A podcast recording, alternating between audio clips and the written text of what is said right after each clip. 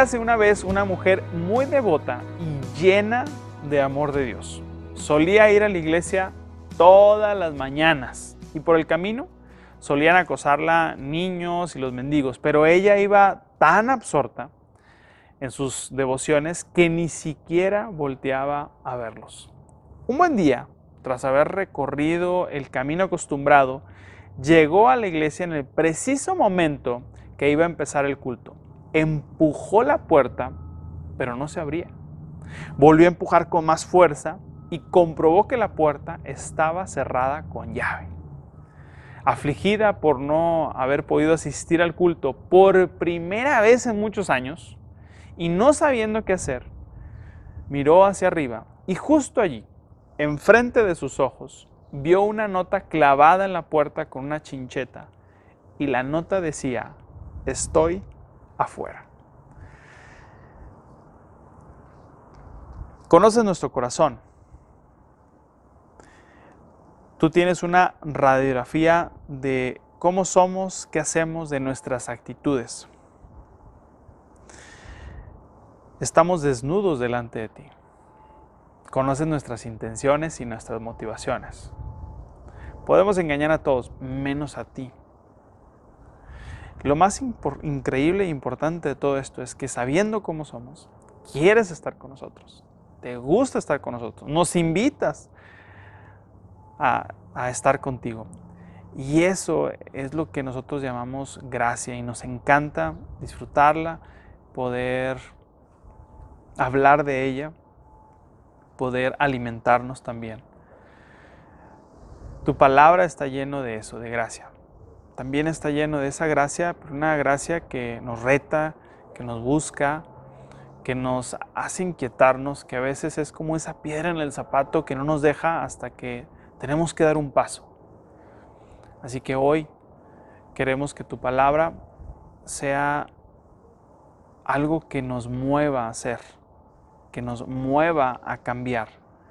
No solamente por el hecho de de que sea tu palabra, sino que sea tu palabra la que esté incrustada en nuestro corazón, en nuestras vidas, y desde ahí podamos empezar a tener estos cambios y comprobar que tu Espíritu Santo sigue siendo el mismo de hoy, transformador, que transforma vidas, que transforma corazones, cualquier tipo de corazón. Todo te lo pedimos en aquel que hizo posible esta bendita gracia. En Jesús. Amén. Hoy vamos a hablar de la parábola del sembrador, una parábola conocida para muchos, desconocida tal vez para algunos, pero es una parábola que nos enseña acerca de un sembrador.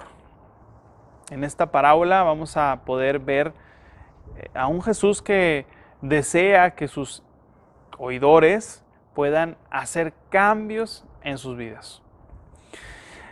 De por sí las parábolas son complejas. De hecho, nuestra historia comienza precisamente así.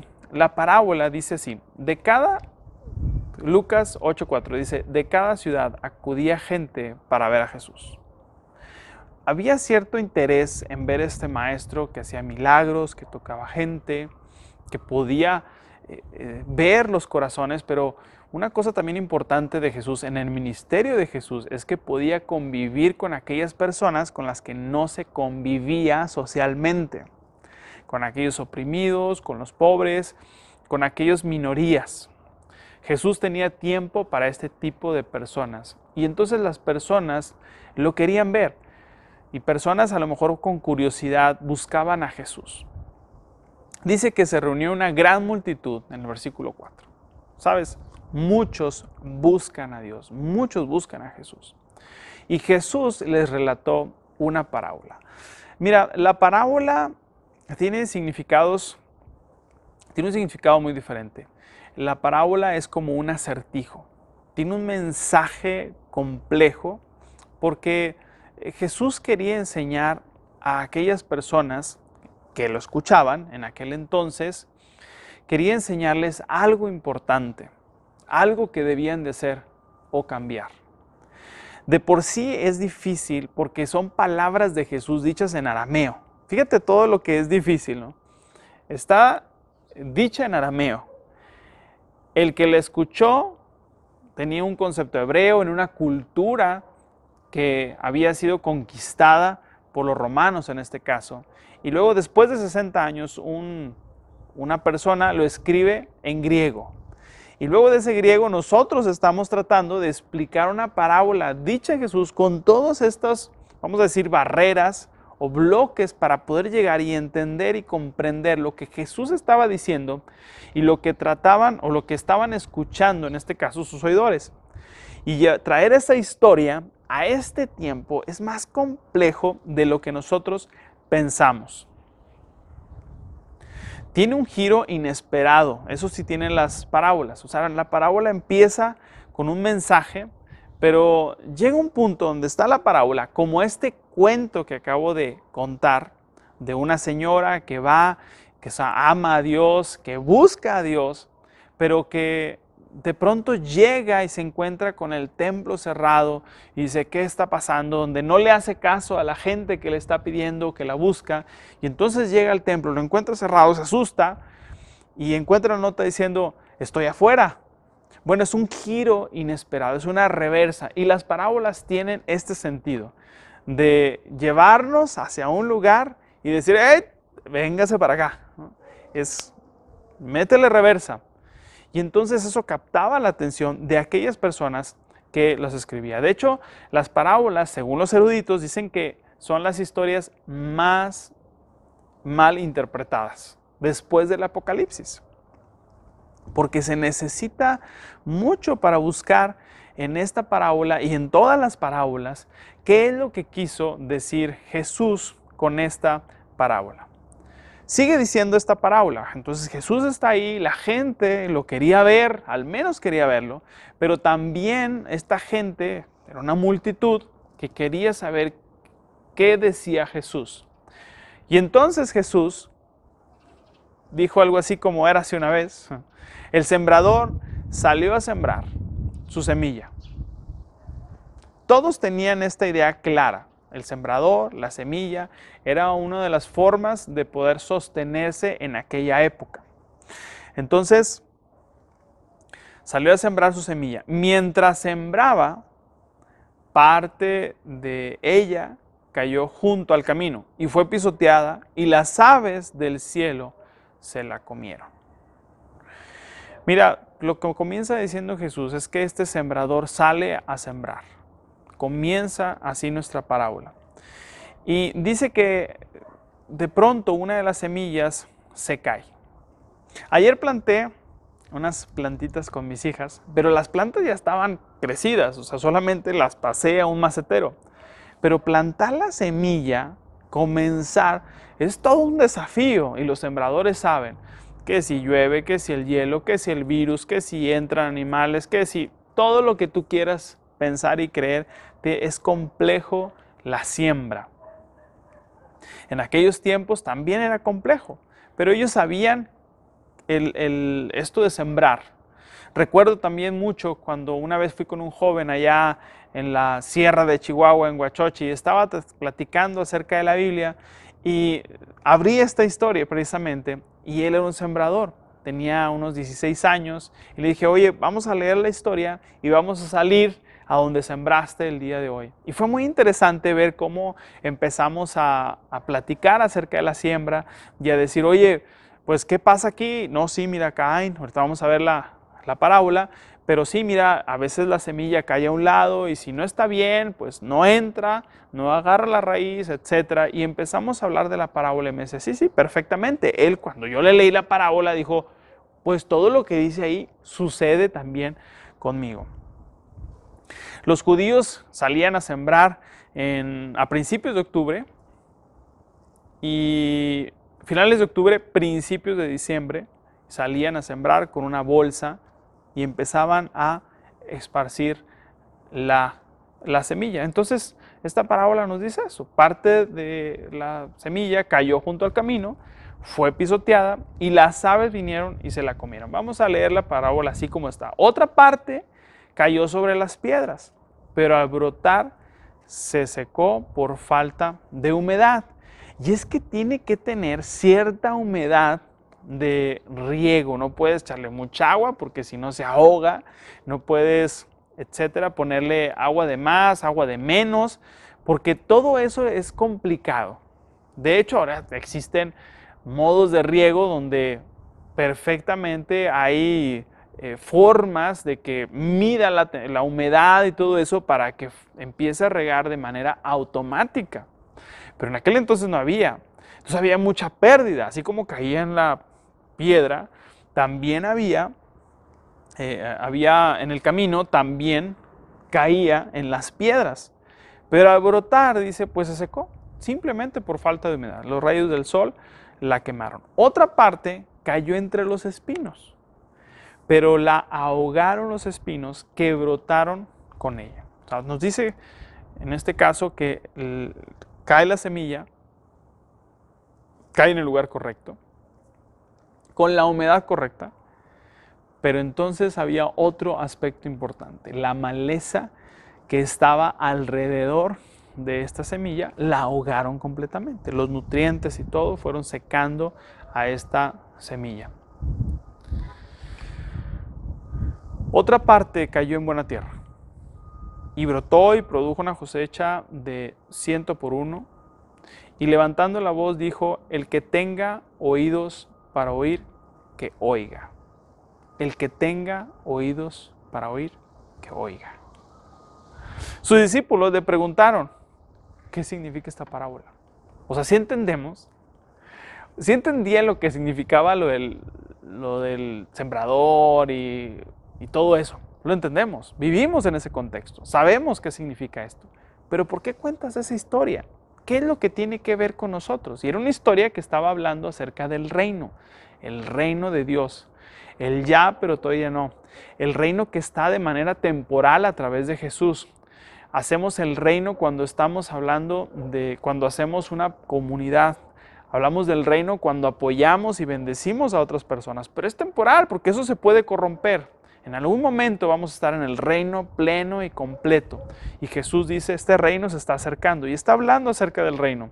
Le preguntaron a los discípulos, ¿qué significa esto? Y él respondió, a ustedes se les concede conocer los misterios del reino de Dios, pero a los otros se les habla en parábolas para que viendo no vean y oyendo no entiendan. Algo así como estar cerca o tan cerca pero tan lejos. Algo así como el divorcio emocional de las parejas. Puedes estar cerca de tu pareja, pero eso no quiere decir que haya amor. Puedes estar cerca de tu pareja, pero eso no quiere decir que haya confianza y comunicación. Puedes estar a años luz de tu pareja, puede ser que estés pensando en otra cosa o en otra persona estando con tu pareja. Bueno, esta es una tragedia. Porque los que estaban escuchando este mensaje dicen, ah, ok, está bien. Están cerca de Jesús, están ahí, pero a la vez están lejos. Dice, ustedes se les concede conocer los misterios del reino de Dios, pero a los otros se les habla en parábolas para que viendo no vean y oyendo no entiendan. La parábola significa lo siguiente, la semilla es la palabra de Dios. Eso es lo que dice Jesús. Es de las pocas parábolas donde el que está diciendo la parábola nos dice lo que significa. Esta es la interpretación correcta, dice. La semilla es la palabra de Dios. O sea, la semilla es una constante en todos los caminos. Esa no cambia. Los caminos son los que son diferentes, que podrían representar los corazones. Bueno, no sé. El punto es que la palabra es la misma, pero la respuesta es diferente.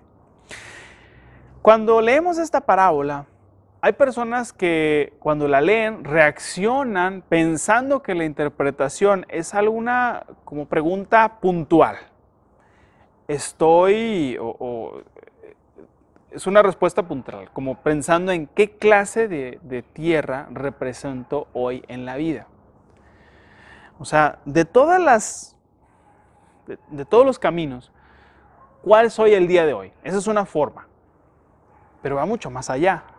Hay otros que piensan y dicen, ah, no, esta parábola es para la chusma, no es para los de allá, porque yo ya acepté al Señor Jesús y como yo acepté, esto no es para mí, es para los que no, los, los caminos de la vida que no son como yo pensaba y que andan ahí mal, eh, para eso son, para mí no. Entonces, eso no dice la parábola. la, la pregunta aquí es, ¿qué clase de tierra representa tu vida cuando piensas en tu recorrido espiritual desde que decidiste seguir a Cristo? ¿Cómo estás respondiendo a la palabra de Dios?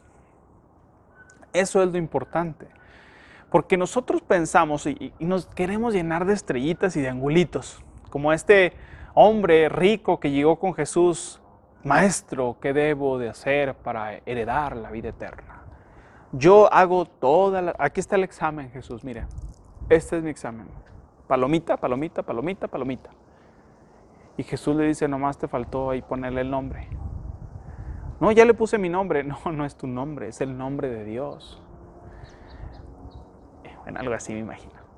Le dice, Jesús es mucho más práctico y le dice, vende todo lo que tienes, dáselo a los pobres y sígueme. Y que se le acabó la sonrisa al joven. Se le borró la sonrisa. Y dijo, ah, no, este, de eso no estamos hablando. Es de este examen.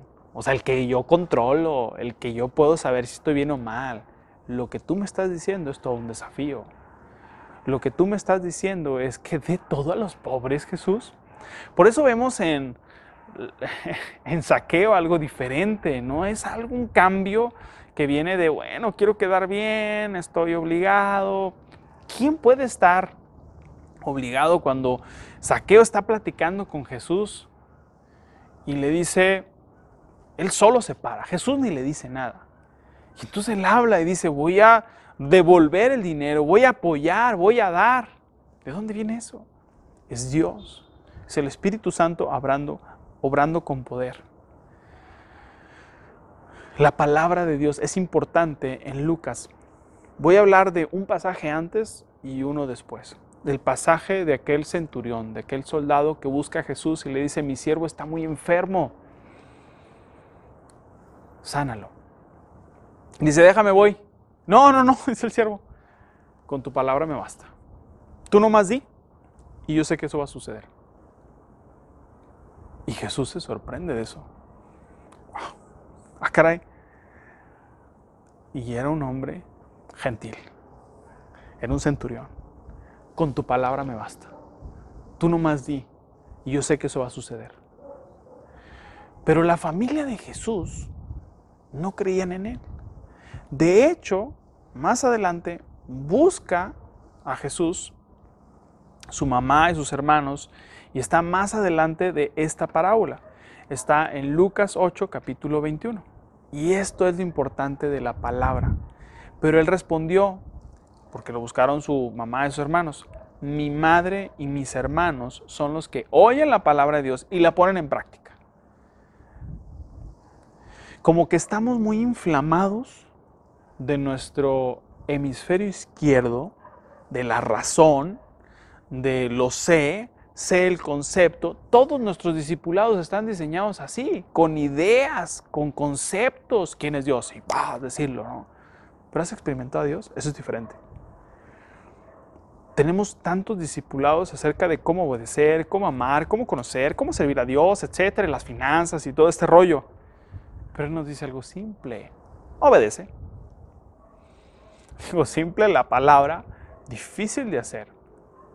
Cuando no has entendido de qué se trata este reino que Jesús vino a establecer. Esa es la palabra de Dios. Así de claro es Jesús en este sentido. Sigue diciendo el versículo 12, las semillas junto al camino son los que oyen, la está interpretando, esta parábola tiene algo particular, es una semi-alegoría, o sea, e, él mismo hace una alegoría de esta parábola, porque hay diferentes parábolas. En otras parábolas son ciertas, o sea, la del samaritano era lo que sucedía. Hay parábolas que tienen nombre, eh, que usan nombres propios. Lázaro, por ejemplo, ya hablamos de esa parábola. Hay diferentes tipos de parábolas. Dice, son los que oyen, pero que luego viene el mentiroso, o sea, el diablo, eso significa diablo, y les quita del corazón la palabra para que no crean y se salven.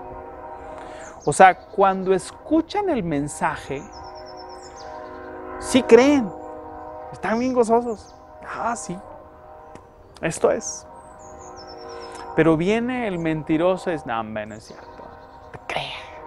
Esto de ser radical, de, de ser como Jesús, no, no, no. De hecho, he hablado con personas y les digo, claro que se puede ser como Jesús, porque Él nos vino a enseñar, a ponerle el valor correcto a las personas, a las cosas, a los tiempos. Y Jesús si vino a enseñarnos algo es a ser seres humanos. No vino a enseñarnos a ser dioses, nos vino a enseñar a ser seres humanos. Seres humanos que tienen compasión, que aman, porque ese es el corazón de Dios desde el Antiguo Testamento hasta, hasta el Nuevo Testamento, hasta la vida de Jesús. Se refleja toda la interpretación, está en Cristo. Y dice, son los que oyen el mensaje, pero llega el mentiroso y les quita del, del corazón la palabra y entonces dejan de creer. El 13 dice, los que cayeron sobre las piedras son los que al oír la palabra la reciben con gozo, pero como no tienen raíces, creen por algún tiempo, pero al llegar la prueba, se apartan. ¿Qué te parece? Son de esas pruebas que dice el maestro, oigan, hoy hay examen. No, no, espéreme, pues es que, no sé. Pero estas pruebas que el Señor pone son así, son pruebas que son complejas, pero que son necesarias para nuestro crecimiento. Esto que estamos pasando, esta pandemia que estamos pasando es una prueba, pero es una prueba que Dios nos puso. Y muchos que no han entendido lo que es ser iglesia, porque muy diferente es vamos a la iglesia, no, ser iglesia. Es muy diferente. Muchas personas que van a pasar por esta prueba tal vez, solo tal vez, se van a alejar. Los que cayeron entre los espinos son los que oyen pero se alejan y son ahogados. Escucha, por las preocupaciones, las riquezas y los placeres de la vida. Y obviamente como esta maleza crece, no hay fruto. Bueno, estos representan también a otro grupo. Son diferentes terrenos. Pero estos son de los que sí avanzan, sí pasan la prueba, pero la preocupación, las riquezas, lo que brilla, los placeres, no dan fruto, se quedan. ¿Cómo ha sido tu recorrido espiritual a través de todo este tiempo? ¿Cómo has respondido a la palabra de Dios?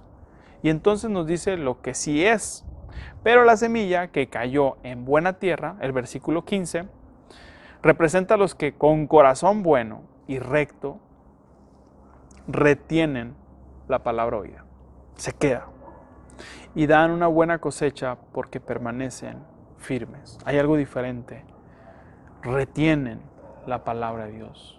¿Estás listo para retener la palabra de Dios en este momento?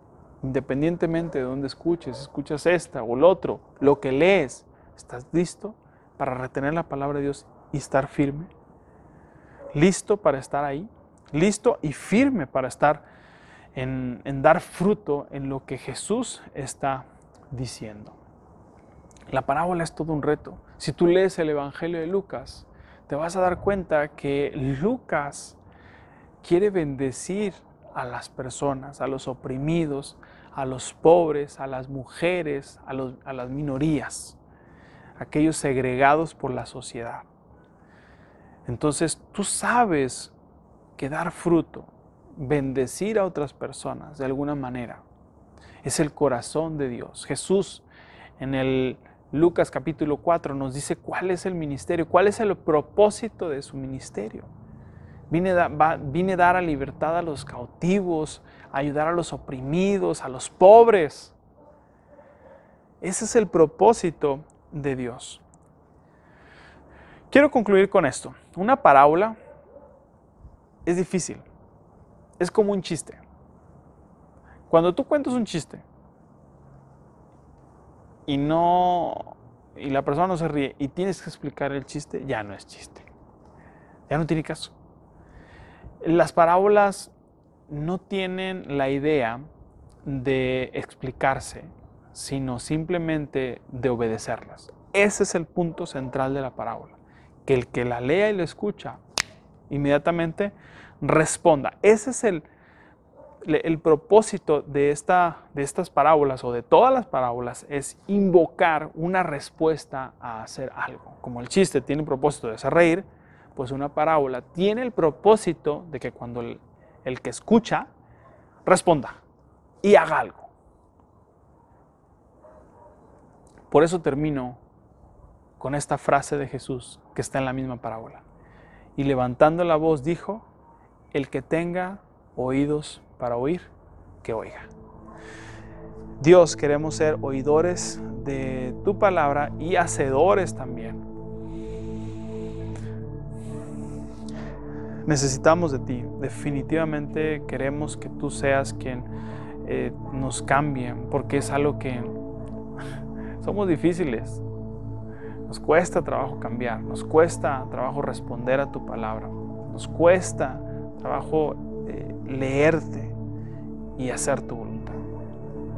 Pero tú eres nuestro mayor ejemplo y el seguirte a ti nos ha dado libertad, nos ha dado la oportunidad de conocerte.